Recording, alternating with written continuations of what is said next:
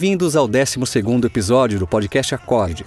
Hoje falaremos da obra Zumbi, composta por Jorge Benjor, publicada inicialmente no álbum A Tábua de Esmeralda, de 1974. Essa música consta também com outro arranjo no disco África Brasil, de 1976.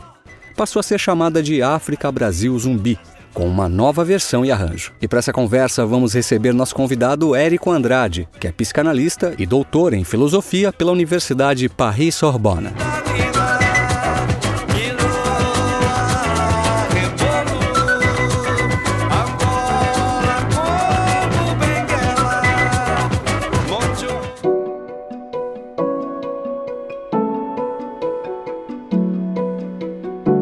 Acorde Música e Psicanálise.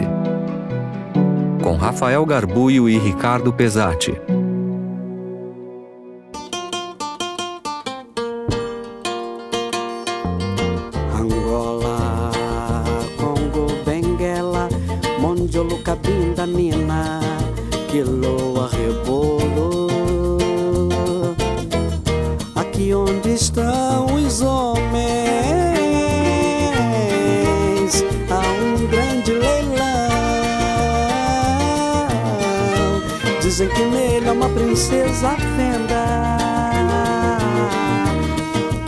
Noite, Érico. Hoje temos um prazer imenso em receber o Érico Andrade. Né? O Andy já fez a apresentação dele. Vai ser um episódio fenomenal. A música que ele escolheu é uma das músicas que ela, ela, faz parte de um disco, que é um dos discos que eu mais ouvi aí na, na minha juventude, né? Já gostei muito de tocar esse disco durante muitos anos, né? Gosto ainda de tocar e vocês vão ver aqui agora né? O Érico vai falar pra gente. Boa noite, Érico. O que o trouxe a escolher essa música? Boa noite, Érico. Bem-vindo. Obrigado pela, pelo convite. É uma honra estar com vocês.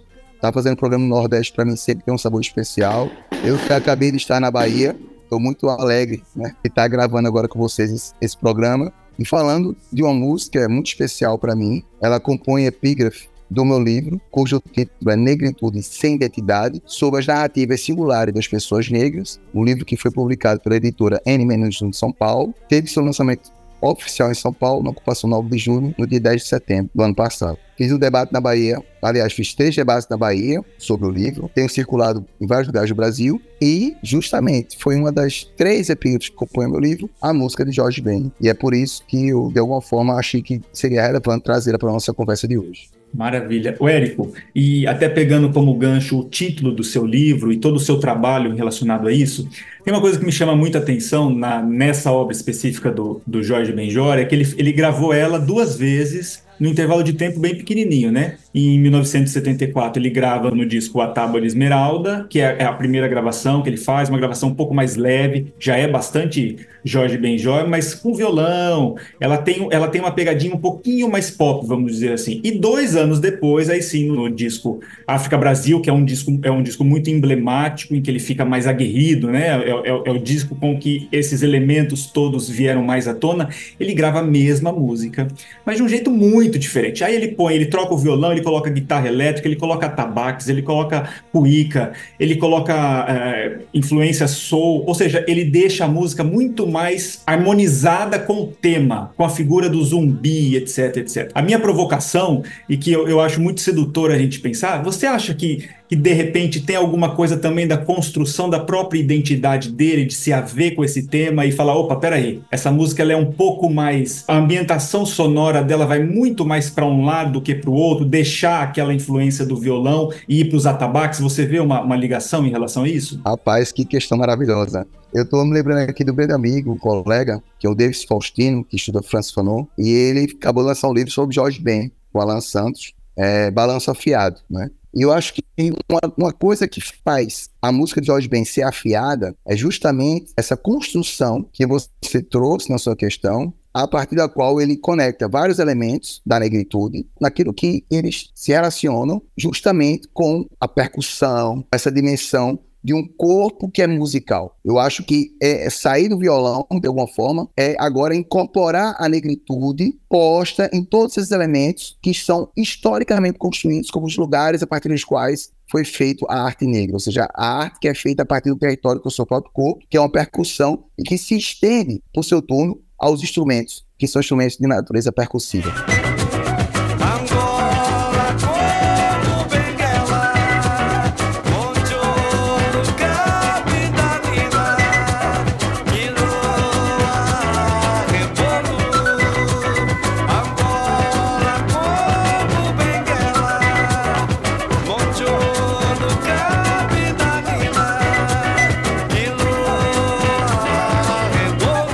É muito importante, gente, muito importante ser destacado. Porque Jorge Ben, como todos os artistas, ele não nasce pronto. No sentido de que a obra de arte é uma construção e ela é de uma forma uma abertura. Essa guinada do Jorge Ben tem muita relação com o que eu coloco no livro, que é o entendimento de que se perceber negro não é um ato que a gente estabelece pelo simples fato de ter a pele escura. Isso não garante que a gente é negro. Isso garante, obviamente, que nós sofremos racismo. Mas isso não garante que nós nos compreendamos como negro. Essa dimensão da negritude é uma imersão nos modos de resistência que a cultura negra construiu no Brasil. Então, eu acho que essa passagem, veja o título do novo CD, é, Rafael, que você destacou, já conecta-se justamente com essa perspectiva de uma negritude pulsante. Tu falavas agora, eu lembrei que quem entrevistou Jorge Ben no Roda Viva, uma das pessoas que estavam lá no Roda Viva era Chico Sainz. Uhum. Não sei se vocês estão lembrados. Sim, sim. 95, né? Se não me engano. Isso. E Chico Sainz foi o cara que foi muito influenciado por Jorge Ben. Ele diz isso, né? Nosso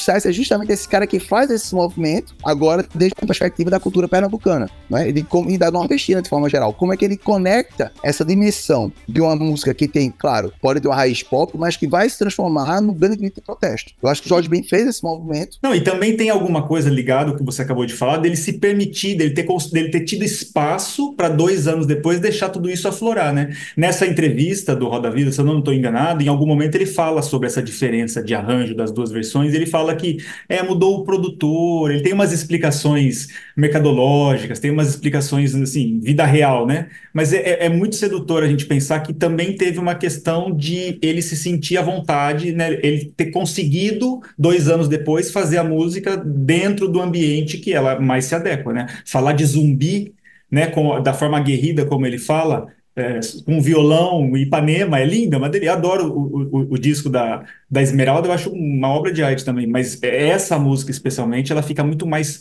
é, ela faz muito mais sentido na segunda versão, você concorda? Rapaz, eu não apenas concordo, como eu fico pensando na minha própria trajetória. E quando eu falo de mim, obviamente, eu não estou falando de Érico particular, estou falando de todas as pessoas negras que enveredam, por exemplo, pelo mundo acadêmico, pelo mundo das artes. E muitas vezes, para se adequarem, elas têm que falar baixo, elas têm que estudar aquilo que a branquitude estabeleceu como cânone.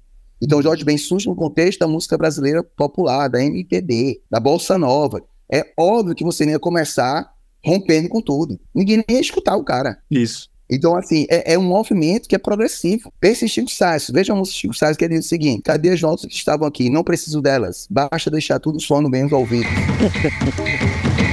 Modernizar o passado é uma evolução musical. Cadê as notas que estavam aqui? Não preciso delas, basta deixar tudo soando bem aos ouvidos. O medo dá origem ao mal. O homem coletivo sente a necessidade de lutar. O orgulho, a arrogância, a glória enche a imaginação de domínio. São demônios os que destroem o poder bravio da humanidade.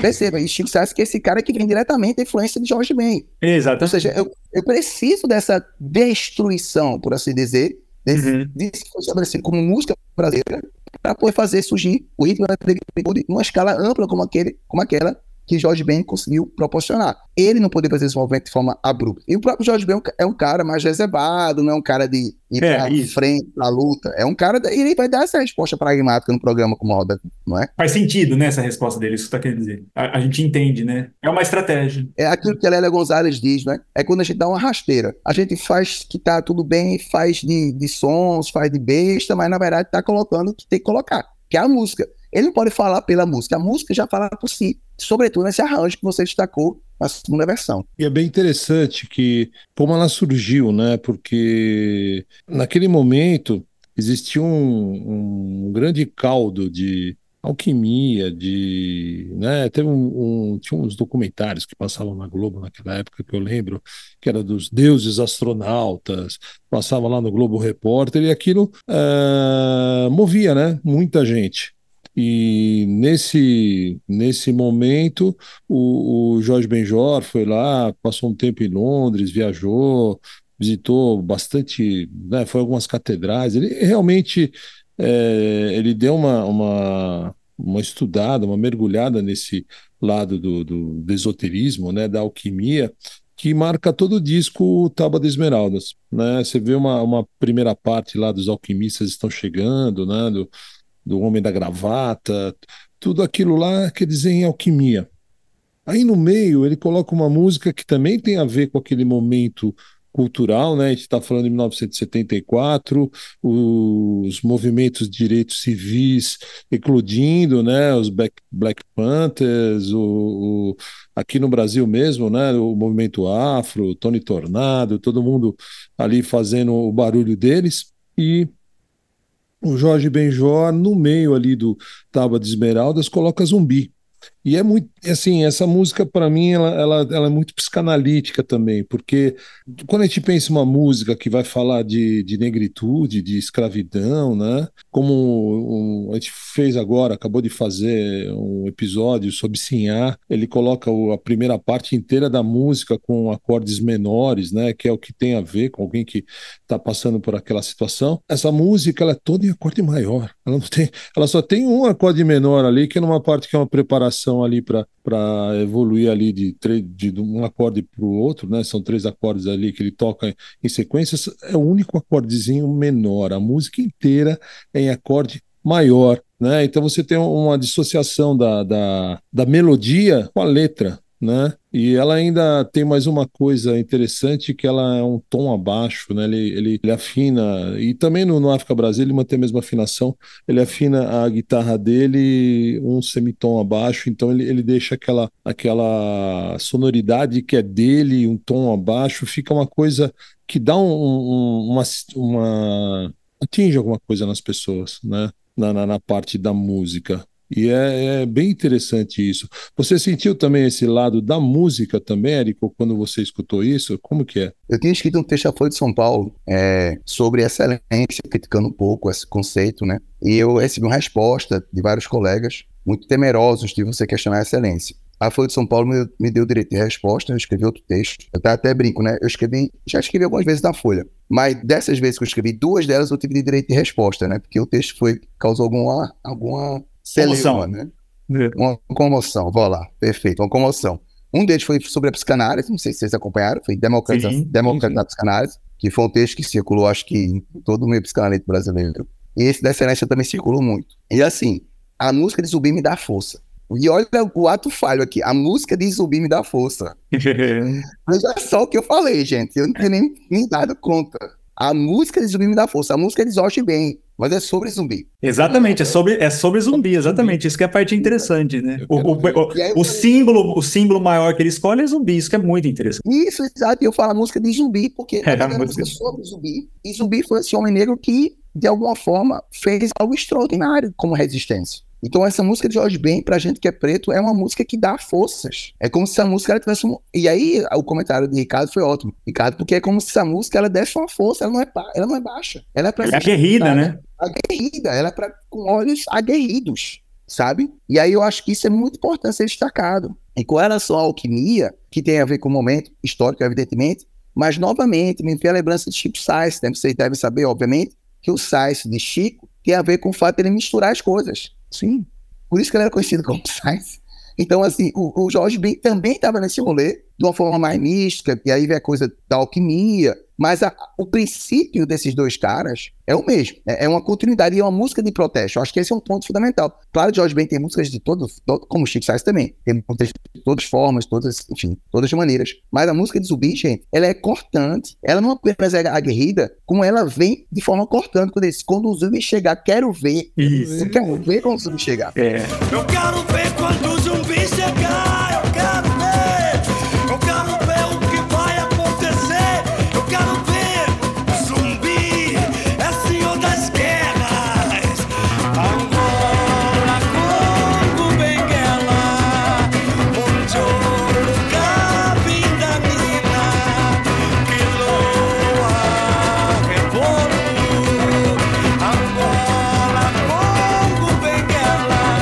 Seja, é, E- depois ela vai pra, vai pra luta. Vai pra luta. Já foi pra luta. Mas, o Érico, aproveitando é, dessa sua fala, a música do zumbi, que foi o Jorge que fez, mas a gente já decidiu que é do zumbi. é, ela, ela, parece, ela parece simples, né? Mas ela vai enganando a gente, porque ela tem elementos muito profundos. O fato dela começar. É, começar assim, depois dele fazer essa. essa agora eu vou, vou pensar bem na, na gravação de 76, tá? Na gravação do disco África Brasil. Que ele começa é, repro- reproduzindo essas palavras que você disse. Eu quero ver, né? Ele faz essa, esse chamamento. Mas a hora que efetivamente a música começa, entram é, as citações de oito regiões da África que são consenso de que era a origem de grande parte dos negros que foram trazidos para o Brasil, né? Então, só dele trazer esses, esses nomes, essas localidades, isso já tem uma simbologia, isso já tem uma força muito grande. Mas aí eu vou além. O próprio zumbi, da forma como ele coloca, parece que é uma coisa assim que ele escolheu essa imagem só da forma como você disse, que já é linda por si só, mas tem muito mais além, né? Quando ele diz na, na- na na- no texto zumbi, é, senhor das guerras, eu me dou o direito de achar que, na verdade, ele também está fazendo uma alusão a algum. E pode ser que esteja mesmo, porque o próprio Jorge Benjor depois faz um disco que, se eu não me engano, chama algum, né? E alguma coisa junto que ele faz com o Gil. Ou seja, é uma figura, é um orixá que é muito próximo dele. E, e- e- e a questão da, da- da- Até em alguns momentos na, na- na execução da música entram os, os metais, que parece que tem uma coisa meio militar, que me lembra o- o- vai até São Jorge no catolicismo, ou seja, ele traz nessa figura muito mais. Estou aqui fazendo as minhas eh, alusões, tá? Pode ser que não seja exatamente isso, mas para mim suscita tudo isso, né? Ele, ele traz a imagem, ele desenvolve a imagem, mas ela é muito complexa, ela vai muito mais profundamente nas nossas raízes. Por exemplo, o candomblé está muito nessa música, né? Quando ele fala das demandas, é, o texto traz dema- demanda no, no candomblé, eu pelo menos já li isso em muitos lugares, já escutei de muita gente, tem uma, uma- é uma palavra usada, também tem uma tem um, um- um sentido, né? O que, que eu estou querendo dizer? Essa música ela suscita essa força que você muito bem já disse e o, e o Ricardo né, nos provocou com isso, mas ela tem muitos mais elementos. Tudo isso, tudo isso com uma moldura rítmica extremamente brasileira, extremamente de, do que a gente chama na música de matriz africana na essência. E, e isso que ele ainda faz ousadamente, ele ainda coloca umas citações do soul e do funk, eh, que era muito em voga, né, norte- norte-americano, que também, de certa forma, leva para o mesmo lugar. Ou seja, não é uma música inocente, ele sabia o que ele estava fazendo, né? Perfeito, cara. Eu, como sou de algum também, tenho muito, é, muita força de que me conecta a essa música, assim, porque quando ele diz zumbi é o seu da guerra, é o seu das demandas. Quando o zumbi chega, é zumbi é quem manda. né? Eu tô falando de cor aqui, eu sou péssimo de letra de música, mas eu tô até acertando Mas, agora. só mas é isso mesmo. É, é isso é isso mesmo. exatamente isso, Érico. Exatamente isso. Aliás, ele faz uma coisa bonitinha. Ele, ele pelo menos na gravação do, do África, né? Ele fala demanda, ele, ele não, não concorda, né? O, o- no plural, pra- justamente para que demanda possa rimar com manda, e só na última vez que ele coloca o S, ou seja, de- que aliás é uma, é uma máxima na, na, na- na obra do, do Jorge Benjor. Ele faz bastante isso, ele vai, ele vai ajustando o texto, né? pra- justamente para fechar esse, essa rima. Exato, né? E aí o que acontece? Um é o senhor da justiça, é o orixá da justiça. Então, se você percebe bem, a música é sobre justiça, gente. São aquelas mãos brancas que estão lá de bobeira e as mãos negras colhendo algodão branco. O algodão branco. E aí o que acontece? Zumbi, ele simboliza naquele contexto da música de Jorge Ben a justiça. E eu acho que esse é o orixá da justiça. O orixá da justiça é Ogum, mas não é um guerreiro à toa, não é um guerreiro qualquer. É um guerreiro que vai justamente fazer justiça. Eu acho que quando Jorge Ben grava a oração de São Jorge, ele grava de maneira brilhante, né? A gente, enfim, tem isso em mente, né? O próprio Caetano Veloso gravou uma galera, né? O Racionais, enfim. Jorge tentou traçar na cavalaria. Quem sabe canta. Eu me sinto muito bem porque estou na sua companhia. Para que meus inimigos tenham terra e não me alcancem. Para que meus inimigos tenham olhos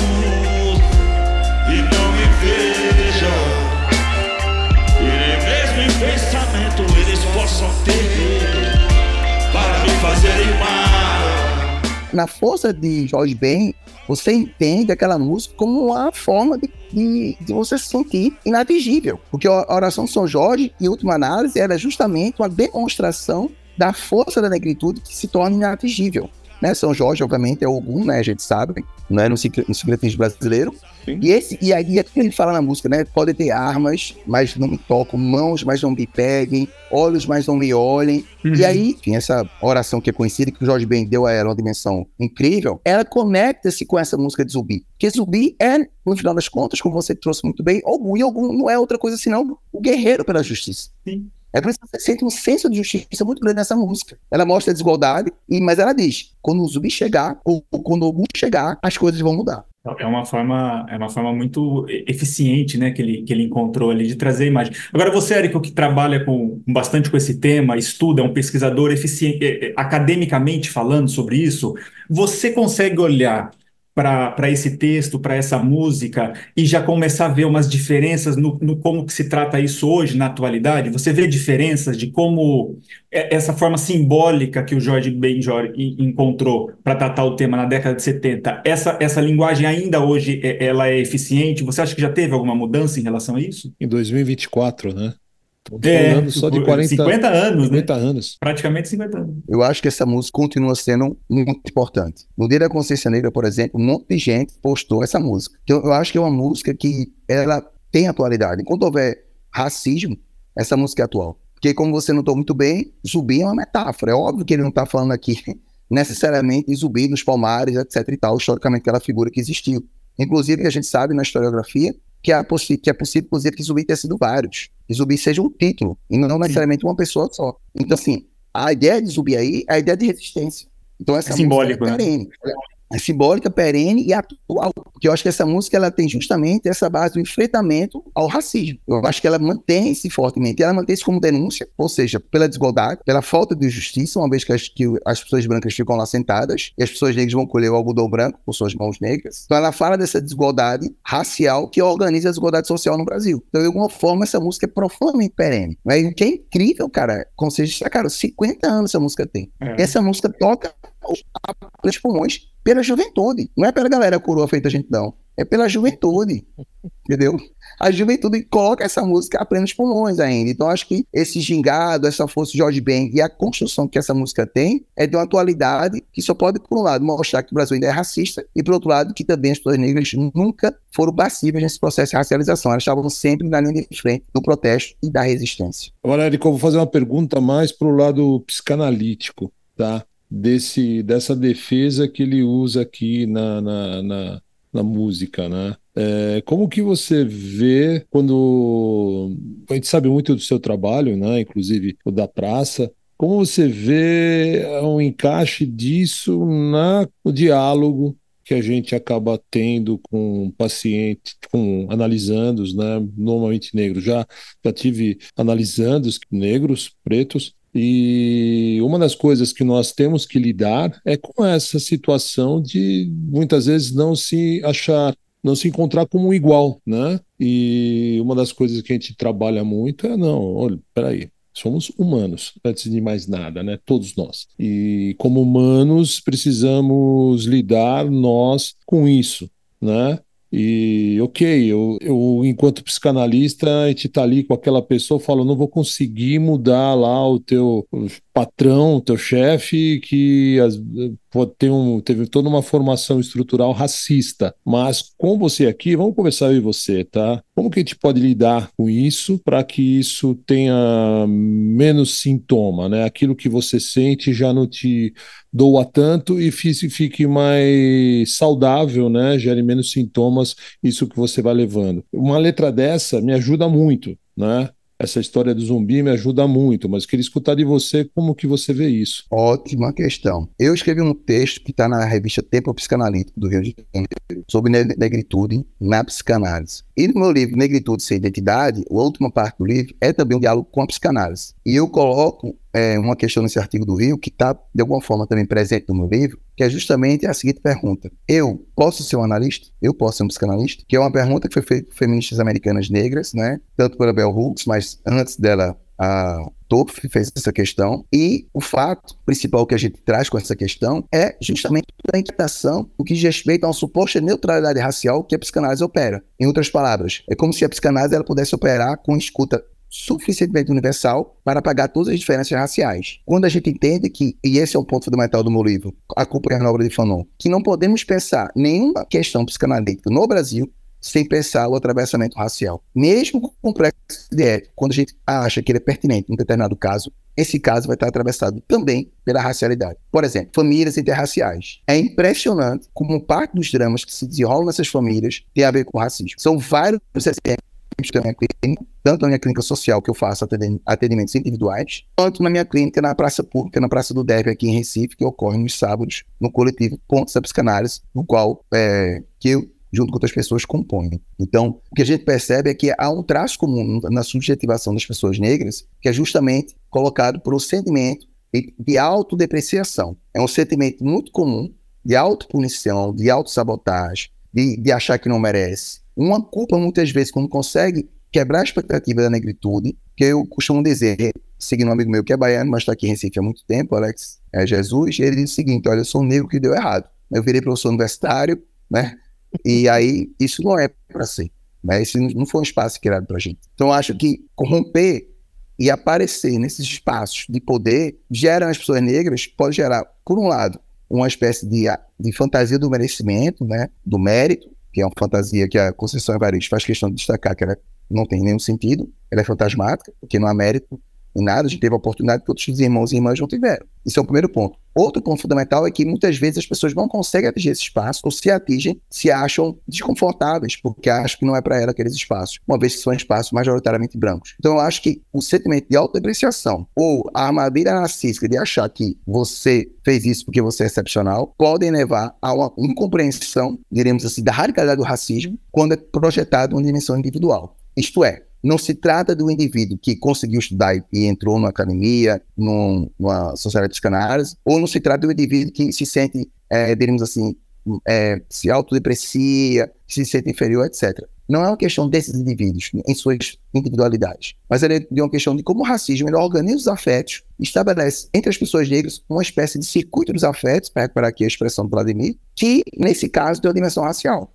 Então, não temos como pensar psicanálise sem levar em consideração a racialidade. Isso é operar o racismo estrutural. Então, nesse contexto da psicanálise, sem esse recorte, como diz no meu livro, ela se torna aquilo que Neuza Santos dizia, que é a ideologia. Ou seja, ela é uma ideologia do branqueamento. Se a psicanálise ela não se implica no processo de racialização e entender que, que a subjetividade negra é marcada sobretudo pelo racismo, isso não exclui que ela seja marcada por outras coisas. Mas essas outras coisas são elas mesmas atravessadas pelo racismo. Se a gente não tem essa dimensão, como eu coloco no meu livro, a gente vai estar operando com a ideologia do branqueamento na psicanálise. Exato. E, e eu queria só aproveitar e, e, recomendar fortemente esse, esse artigo que você escreveu, acho que é 2022, se não estou enganado, né? Que traz esse, essa discussão de uma forma muito competente, assim. Inclusive, você trata muito do tema do sociogenético, né? Que é algo que a gente é, demora para entender a profundidade disso. Eu sei que não é um termo seu, mas você cita no, no texto em vários momentos e né, explica, e de certa forma ele fica claro. E, enfim, esse, esse texto para mim foi bastante interessante quando eu li a primeira vez e já voltei a ele mais de uma vez. Mas eu queria trazer uma imagem do texto da música e eu queria ouvir você falar dessa, dessa imagem. Para mim é a imagem mais linda e a imagem mais dolorida. E não é uma imagem que a gente encontra só nessa música do Jorge Benjor, né? Ela, ela tá repleta e sempre que a gente pensa em, em todas essas questões. Mas quando ele, ele fala sobre, sobre a princesa à venda que veio junto com seus súditos, é uma imagem de uma dureza e de uma e de um poder ao mesmo tempo, de, de nos fazer chegar próximo de muitas coisas que talvez eu, por exemplo, um homem branco, não, não, não consigo né, simbolizar tanto, a gente vai desdobrando essa imagem, a gente vai desdobrando essa imagem até os dias de hoje, até o nosso momento, e a gente está falando de pertencimento, a gente está falando de não pertencimento. E aí, quando você fala sobre a escuta específica e a subje- subjetividade negra, que às vezes não se alcança, né? Eu talvez não consiga alcançar, ou, ou, ou não esteja tão atento a isso, tá tudo meio entranhado um pouco, você não acha? Eu acho que para vocês, brancos, alcançarem a subjetividade negra, tem que primeiramente alcançar a subjetividade, branca. Em outras palavras, tem que se reconhecer como branco. É como se a psicanálise não é escura. É por isso que Isildinha, que fez o prefácio do meu livro, Isildinha Batista Nogueira, psicanalista de São Paulo, autora do prefácio do meu livro, é por isso que ela vai dizer, né? O inconsciente tem cor, gente. Quando ela escreve o livro A Cor do Inconsciente. Ou seja, enquanto a gente, enquanto as pessoas brancas não tomarem para si a tarefa de entenderem o próprio processo de branquitude como processo ideológico, elas não vão ser capazes de, atingir- de, a- de conseguir atender as pessoas negras na sua radicalidade. Perceba, não é impossível uma pessoa branca ter uma pessoa negra. Claro que não é, claro que não é impossível. Mas é necessário que a pessoa branca comece pelo letramento racial que passe pelo reconhecimento do seu próprio poder de branquitude. Então, e se entender que ser branco no Brasil é um privilégio. Não deveria ser, claro, mas é.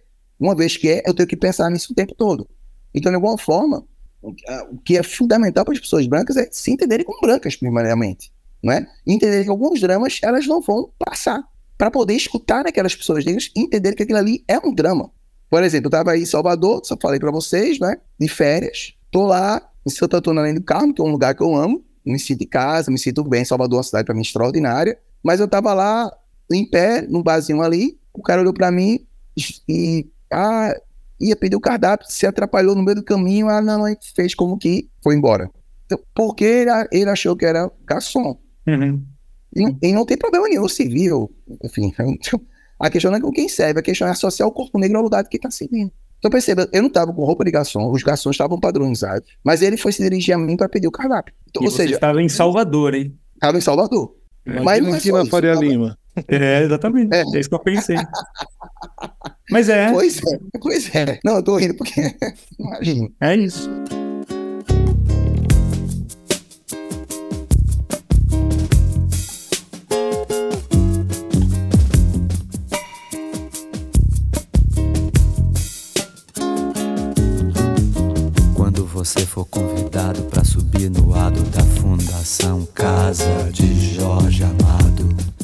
Ver do alto a fila de soldados, quase todos pretos, dando porrada na nuca de malandros pretos, de ladrões mulatos e outros quase brancos, tratados como pretos, só pra mostrar aos outros quase pretos, que são quase todos pretos, e aos quase brancos pobres como pretos.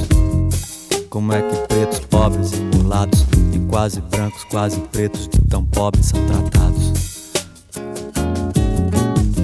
E não importa se olhos do mundo inteiro possam estar por um momento voltados para o largo, onde os escravos eram castigados. E hoje um batuque, um batuque com a pureza de meninos uniformizados de escola secundária em dia de parada e a grandeza épica de um povo em formação nos atrai nos deslumbres de mula.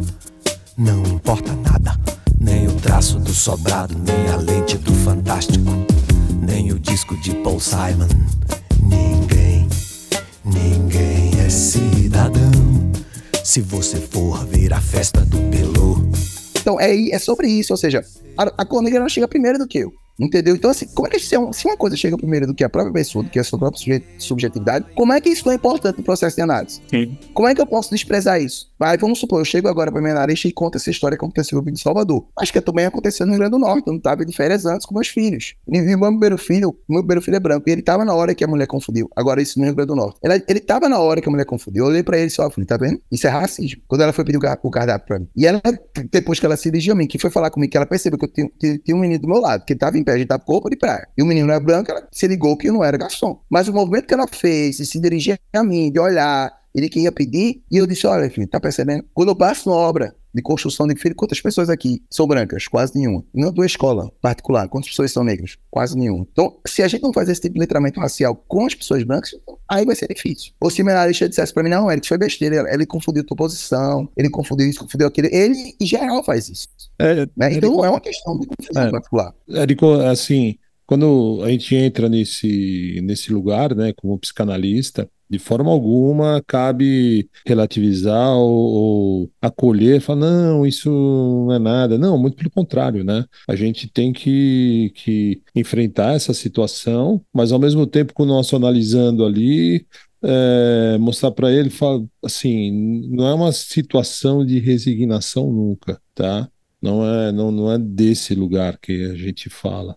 É muito no sentido, olha, o que você vai encontrar é isso, né? E como que a gente pode lidar melhor com isso, né? Então, como que você vai se sentir enquanto você, seu filho está lá num colégio particular e se descobrir como o único eh, preto da sala ou da escola ou do, da série, né? Já vi essas situações, né? O, felizmente meu filho está numa escola pública atualmente, uma faculdade pública com cota, com tudo isso e lá na sala dele ele convive muito bem com, com toda a diversidade brasileira, né? Eu lembro até no meu lugar, além de, né, de psicanalista, minha primeira formação é como economista. Não faz o menor sentido a gente ter 60, 70% da população fora do processo de país, né? A gente olhar para 70%, a maioria, não é a minoria, a gente olhar para a maioria e dizer que não tem lugar para eles. Que país que a gente está construindo dessa forma, né? Então, quando a gente escuta aqui, ó, eu quero ver, eu quero ver quando o zumbi chegar, né? Dá um, dá um ânimo, né? Só, pô, é isso mesmo, é o senhor da, de- é o senhor da demanda, né? Quais são as demandas que nós podemos resolver na palavra, né? Que nós podemos oferecer, né? A solução das demandas para nosso, para o nosso povo. Né? Que a gente tem que olhar para o povo, com o povo mesmo, né? O povo brasileiro, né? Que que está conosco, né? Não, não dá para ter um povo onde só uma pequena minoria se se esbaldeia e o restante não tem o acesso ao básico, né? Ou mesmo a gente fala na música de justiça. A justiça tem que ser o primeiro passo, né? Ser igual para todos. Não pode ter uma justiça para um branco uma justiça para um negro. Isso acho que é o pior ponto que pode haver no país é ter duas justiças, né? A justiça tem que ser igual para todos. E no momento que você tem duas justiças, você começa a ter um país extremamente injusto e vai para esse lugar que a gente se encontra hoje, que, do qual nós gostaríamos muito de, de sair dele, né? De, de evoluir dessa situação. Quando a gente fala de evolução, esse disco do, do Jorge Ben, em 74, foi exatamente uma cápsula ali que ele fechou e falou: Bom, até aqui eu era um Jorge Ben e no próximo eu já sou outro Jorge Ben. Esse, esse foi o último disco dele com violão, né? Violão acústico, né? Violão é, de madeira. Ele depois tocou outros violões com tipo Ovation, né? Que é um violão mais acústico, mas não é mais um violão é, de madeira tradicional, né? Um, um violão de, de acrílico na época. Né, tipo de, com borda de acrílico, depois né, de resina, e depois guitarra elétrica até hoje. Ele nunca mais gravou com violão, né, depois desse disco aí de 74. Então, o- um- ele mesmo se mudando, né? E uma pessoa que está sempre em constante transformação. O que eu gostaria muito é de ouvir de você, Érico, o quanto você entende que está havendo a transformação aqui no nosso país. Cara, cara, muito boa essa tua observação, velho. Eu vou começar falando, tu trouxe muitas questões, eu vou começar falando do início, né? A Lélia Gonzalez, ela diz, perceba, Lélia Gonzalez é uma mulher negra retinta. Sim. E ela disse, eu me tornei negra com a psicanálise. Lélia Gonzalez, tá? Só para deixar claro isso. Foi uma entrevista, acho que foi na Pasquim que ela responde isso. eu também me tornei negro com a psicanálise. Mas como, como eu digo no livro Negritude Sem Identidade, foi preciso que eu tornasse a psicanálise objeto de uma crítica, para que a partir dela eu pudesse me tornar negro. E aí eu faço um exame de memória na última parte do meu livro, que é para justamente mostrar como eu era racializado o tempo todo e não me dava conta. Porque por mais eu como era branco, eu não entendia que eu era negro. Porque eu sabia que eu tinha pele escura, óbvio. Mas eu não tinha noção de que isso era um, era um processo a partir do qual eu era projetado para um lugar de inferioridade. E para mim isso era difícil de entender porque eu era o líder do Grêmio da escola, era o jogador, jogador de xadrez da escola. Então, assim, para mim era muito complexo, é como se eu achasse que estivesse fora disso. Aí quando eu vejo as cartas de amor para mim, na época, as cartas de amizade, que também estão na epigrafa do meu livro, junto com, a, junto com a música de Jorge Ben, que estamos discutindo, eu percebo que as pessoas diziam, por exemplo, o seguinte: Érico é, é um cara incrível, apesar de ser negro. Oxe, como assim? Uau. Apesar de ser negro? Tá escrito, tá documentado, tá lá nas minhas cartas de amor e amizade na década de 90, gente. Então, assim, eu me fui me tornando.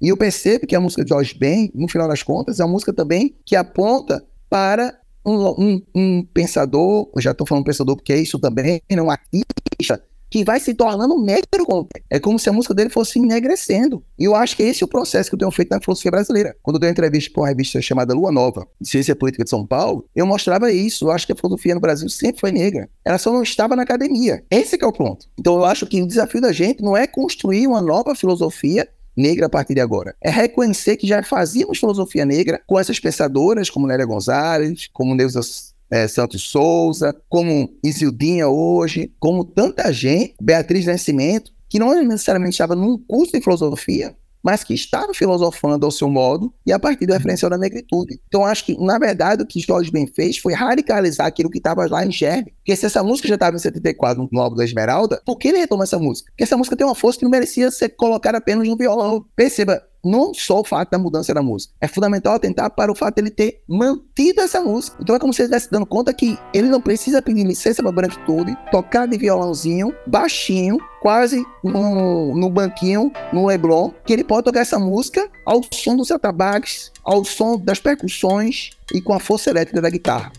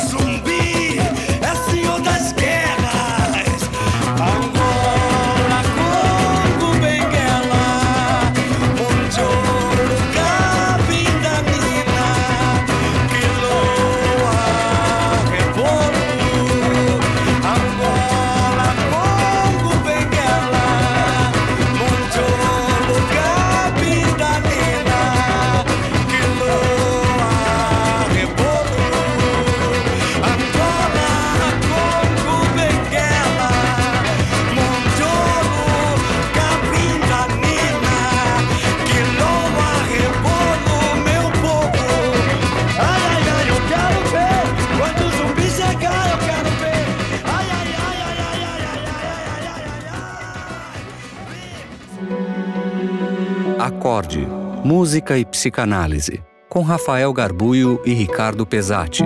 Produção de áudio Vinhetando.